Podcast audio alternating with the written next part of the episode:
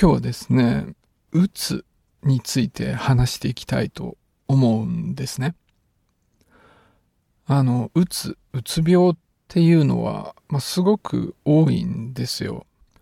全人口のうち30%から50%がこう一緒のうちに一度はなるっていう、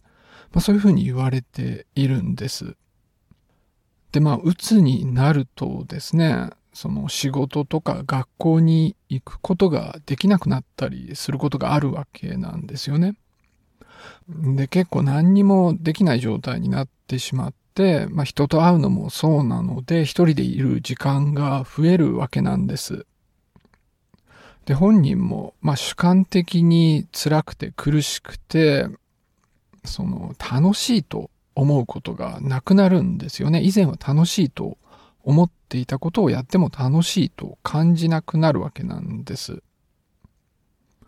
で、さらには、まあ、あらゆる欲求が低減して、で、場合によっては命に関わるっていう、そういう状態なわけなんです。ですから、鬱になるっていうことは、まあ、生存にとっては普通に考えると不利なんですよ。でも、まあ、こんな風にですね、生存にとって不利なものが全人口の3割とか5割っていうのは、ちょっと頻度として高すぎるんですよね。っていうのは、あの、生存にとって不利な性質っていうのは自然選択、自然淘汰によってだんだん少なくなっていくものなんですよ。だからそんな多くの人が鬱になるっっていうのはちょっと説明がつかないところがあるんです。いや、もちろん、こう、たくさんの人がかかる病気っていうのもあるんですね。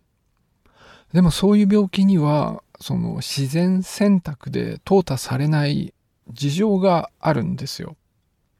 まあ、例えば感染症っていうのはたくさんの人がかかりますよね。でもそれはその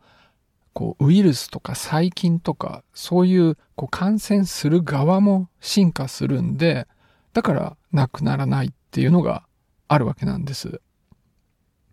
あとは年を取ってからかかる病気っていうのも多くの人がなるんですよ。でも年を取ってからかかるっていうことはもう子供を産んだ後なので自然選択には関係ないっていう風になってそういう病気は残り続けるんですね。で、あとはですね、あの、こう、現代人の生活のせいっていうタイプの病気もたくさんの人がかかるんですよ。だから糖尿病とかですね。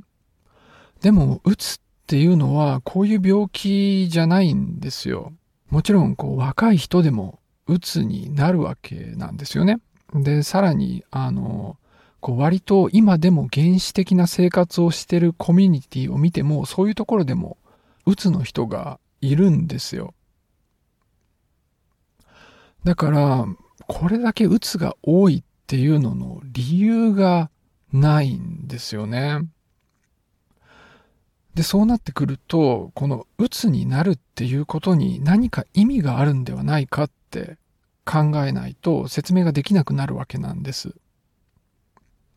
その、うつっていうのはこう、ただ体が異常になってる病気ではなくってなんか特定の状態になるとそれに対応するために起きる反応であると。だからなんかメリットがあるっていう、そういう考え方をすれば、まあ説明がつくっていうことになるんですよ。で、まあそういう考えをこうサポートするマウスの研究なんかもあるんですね。っていうのは、こうある特定の遺伝子がなくなるとマウスが鬱にならなくなるんですね。っていうことは、そのわざわざマウスを鬱にするための遺伝子があるっていうことなんですよね。で、さらにその遺伝子って人にもあるんですよ。だからいろんな生き物でわざわざ鬱にするための仕組みが備わってるっていうことなわけなんです。じゃあ、その鬱になんかこう意味があるんだと、何かメリットがあるんだとして、じゃあそのメリットは何だろうっていうのの考えにはですね、いくつかの仮説があるんですね。で、今日はちょっとそれをいくつか説明していきたいと思います。で、まず一つなんですけれども、こう、鬱になる人は、ものをしっかり考えることができる、熟慮できるっていう仮説なんです。その、鬱になる人っていうのは、こう、普通よりもよりよく複雑な問題を解くことができる、そういうことみたいなんです。だからなんか人生における難しい問題に直面すると、こう、鬱になることによってその難しい問題を解いていくっていう、まあそういう考えになります。その、まあ鬱になるとですね、こう一人でこもるわけですよね。で、さらにこう性欲とか食欲とかそういう欲求が減るわけなんですよ。だからじっくり一つのことに集中することができるようになるっていうことなんですね。で、まあ具体的にこうどういう状況のことを言ってるかっていうと、まあ例えばですね、あの、まあ子供がいる女性がいて、で、その夫が不倫をしてるとします。で、まあそういう状況に置かれた時に、鬱になる女性っていうのは、まあ、いそうですよね。で、そういう時にその人はですね、これからどうするかを考えなきゃいけないわけなんですよ。まあ選択肢としては、こう、夫の不倫を黙認するか、別れさせるか、あるいは自分から別れるかとかなんですけど、まあそれぞれにこうリスクがあるわけですよね。だから自分の置かれている経済的な状況とか、夫との関係とか、子供の状況とか、まあそういうのを総合的に考えて、で、さらにこう、これから先何が起こるかわかんないんだけれども、それもま計算に入れて結論を出さなきゃいけないわけなんですよ。で、それを、こう、うつ状態になって、他のことも何にもできない状態になって、こればっかり考えることによって、その結論を出すっていう、それについて考えるっていう、まあ、そういう仮説なんですね。だからつまり、こう、うつっていうのは、なんか難しい問題を考えるために、こう、脳がそういう、あの、一人になるように仕向けてるっていう、考え事に集中するように仕向けているっていう、まあ、そういう仮説になるわけなんです。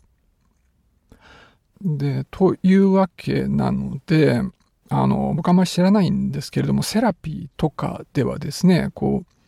う、うつの状態にある人に考えるのをやめるようにこう指導するんではなくて、考えるのを手助けすることで状況を改善していくみたいな。なんかそういう手法が取られるみたいなんです。で、他にはですね、社会的リスク仮説というのがあります。あの、人間というのはですね、集団の中で生きるっていうことが生存にとって必須なんですよね。まあ、特に昔は、こう、例えばなんか村みたいのに属していて、で、そっからこう弾き出されると、もう生きていくのすら困難になっていたわけなんです。でも、まあ、生活をしていれば人間関係に問題が生じることがあるわけですよね。で、そういう時に、こう、鬱になって、で、そうすると、まあ、閉じこもるわけなんですよ。で、そうなってしまえば、まあ、それ以上、こう、問題を悪化させるようなことがなくて、まあ、その集団から排除される可能性を下げることができるっていう、まあ、そういう仮説が、この社会的リスク仮説になります。だからま本人何もできなくなるんだけれども、少なくとも集団の中には留まっておけるようにっていう、まあそういう方策だっていうことみたいですね。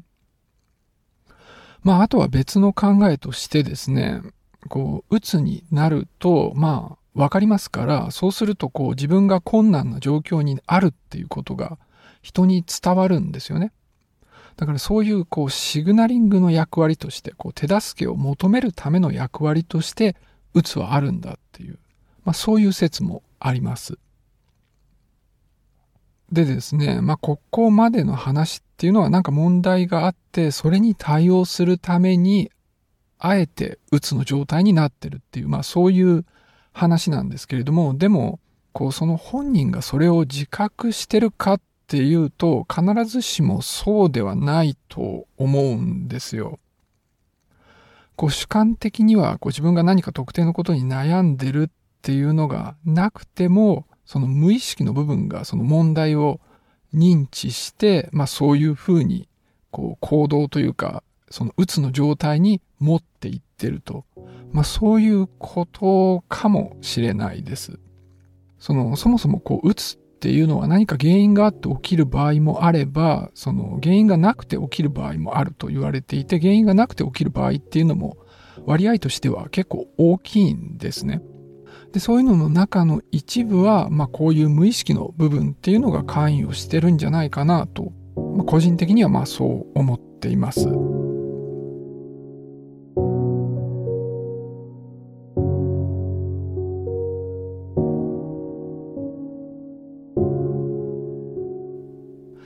で、こういう仮説によるとですね、まあ何か問題があって、で、それを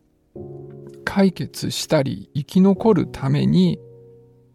何もできない状態になってるっていう、まあそういうことなんですよね。でも本人は主観的にはこう辛いし苦しいし最悪なんですよね。こう生きてくっっていうことだけのためには有利なのかもしんないけど、まあ、本人はすごい辛いんで、まあ、これも迷惑な話っていうか、どうにかならないのっていう感じなんですよね。こう別に対して辛くない状態でこう一人になって引きこもるとかができればそれでいいんだけど、でも実際はまあすごい辛いんですよね。これとよく似ているのが怪我をして痛い時ですよね。その怪我をした時に痛いのはこう危険を回避するためだと言われているんですよ。でも、まあ、怪我をして、でももう危険は去ってしまって、もう安全な状態まで逃げてるんだけど、それでも怪我してしまったところってずっと痛いんですよね。なんか危険を回避するためだけだったらもう痛いの止まってくれりゃいいんだけれども、そうじゃないっていうんで、まあひどいですよね。でも、ここで一つ指摘できることがあるとすればですね、進化っていうのは本人の主観なんか気にしないっていうことなんですよ。こう、生き残って子供が埋めればですね、こう自然選択っていうのは成立するから、そのその個体がどう感じてるかなんて関係ないんですよね。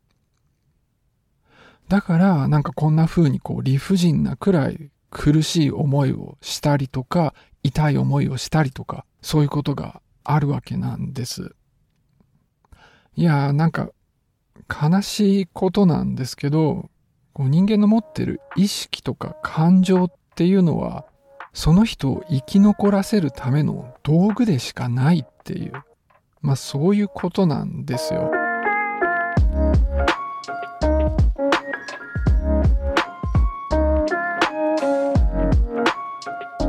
今日の話はこの辺で終わりになります。最後までお付き合いどうもありがとうございました。